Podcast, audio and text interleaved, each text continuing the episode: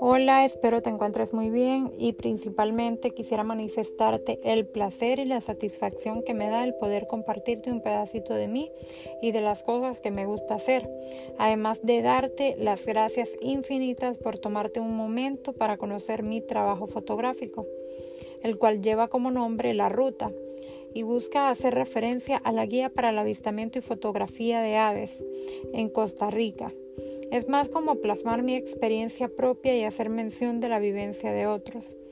Decidí albergar este tema de estudio gracias a la pasión de mi pareja por querer fotografiar aves. Fue él quien sembró en mí la semilla pajarera. Con esto solo intento dar mi opinión y puntos de vista sobre el tema. Estoy al tanto de la cantidad de personas que aman la actividad y de que muchos otros la han tomado como profesión. Es muy importante para mí dar más valor humanitario a las aves, ya que ellas no pueden hablar ni expresar su sentir.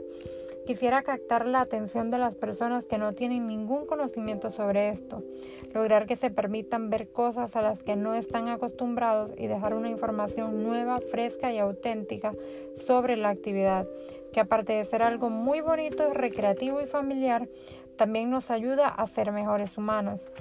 La serie fue realizada en varios lugares y días diferentes para expresarte la sensación e interacción de las aves con los visitantes, tanto en lugares fríos como calientes, y así poder buscar comparaciones en el comportamiento humano-animal. Busqué lugares específicos para organizar la forma técnica de las fotografías de las aves y así dar prioridad a los rasgos que a simple vista no podríamos percibir. Esto con la finalidad de cautivarte y darte esta vista única, detallada y hermosa de cada especie. En mi experiencia personal sobre la actividad, te puedo decir que para hacer esto se necesita mucha, pero mucha paciencia. Las aves todas son impredecibles, por eso debes mantener la calma y saber que puedes tardar horas e incluso días para poder ver a un ave. Ellas no son de acercarse al ser humano. Es por esto que debes tratar de usar ropas oscuras que no llamen la atención, pues si no el ave se esconderá de ti lo más que pueda y nunca lo vas a ver. Por otra parte, pude percibir que existe público de todo tipo, todas las edades y diferentes países, pero si hablamos de la población costarricense, tendríamos que el 50% le dedica un 40% de su tiempo a salidas y viajes para observación de aves. Y es que para todo hay, porque entiéndase que en este caso es solo observación.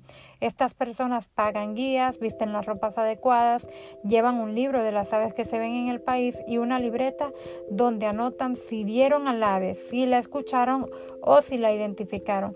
Y ya con eso son felices. Sin embargo, existe la otra cara de la moneda, fotografiar aves. Y esto sí que es un verdadero deporte extremo, porque tú puedes ver el ave, pero apenas le apuntas con la cámara o haces un movimiento brusco, ella se asusta y se va. De hecho, a veces no da ni tiempo de verlas con nuestros ojos, simplemente se debe estar listo para el disparo y solo vemos el ave perfectamente a través del visor de la cámara o en la computadora para el proceso de edición. Y es ahí donde está toda la magia. De igual forma es necesario explicarte que la cosa no termina ahí. Para poder tener una buena fotografía de un ave se necesitan varios factores y estos son un buen fondo. A esto me refiero con que el ave debe estar alejada del fondo para poder lograr un bokeh espectacular. Una percha, que no es más que un lugar donde el ave se pueda quedar parada buenos tiempos. Y por buenos tiempos sería menos de un minuto. Ya más de eso es una bendición. La percha debe estar libre de contaminación visual. Por último, y yo diría que el más importante es la luz, ya que es lo más difícil de lograr. Porque si vas a un lugar con Xbox para aves, entiéndase como Xbox las perchas, todo bien. Pero si no te toca jugártela persiguiendo el ave, haciendo silencio y teniendo mucha paciencia. Muchas veces estas condiciones te impiden tomar buenas fotos. Pero no hay que frustrarse, todo es cuestión de seguir intentándolo. Yo llevo tiempo queriendo tener una foto de un quexal y aún no la tengo, pero sigo intentándolo hasta lograr el cometido.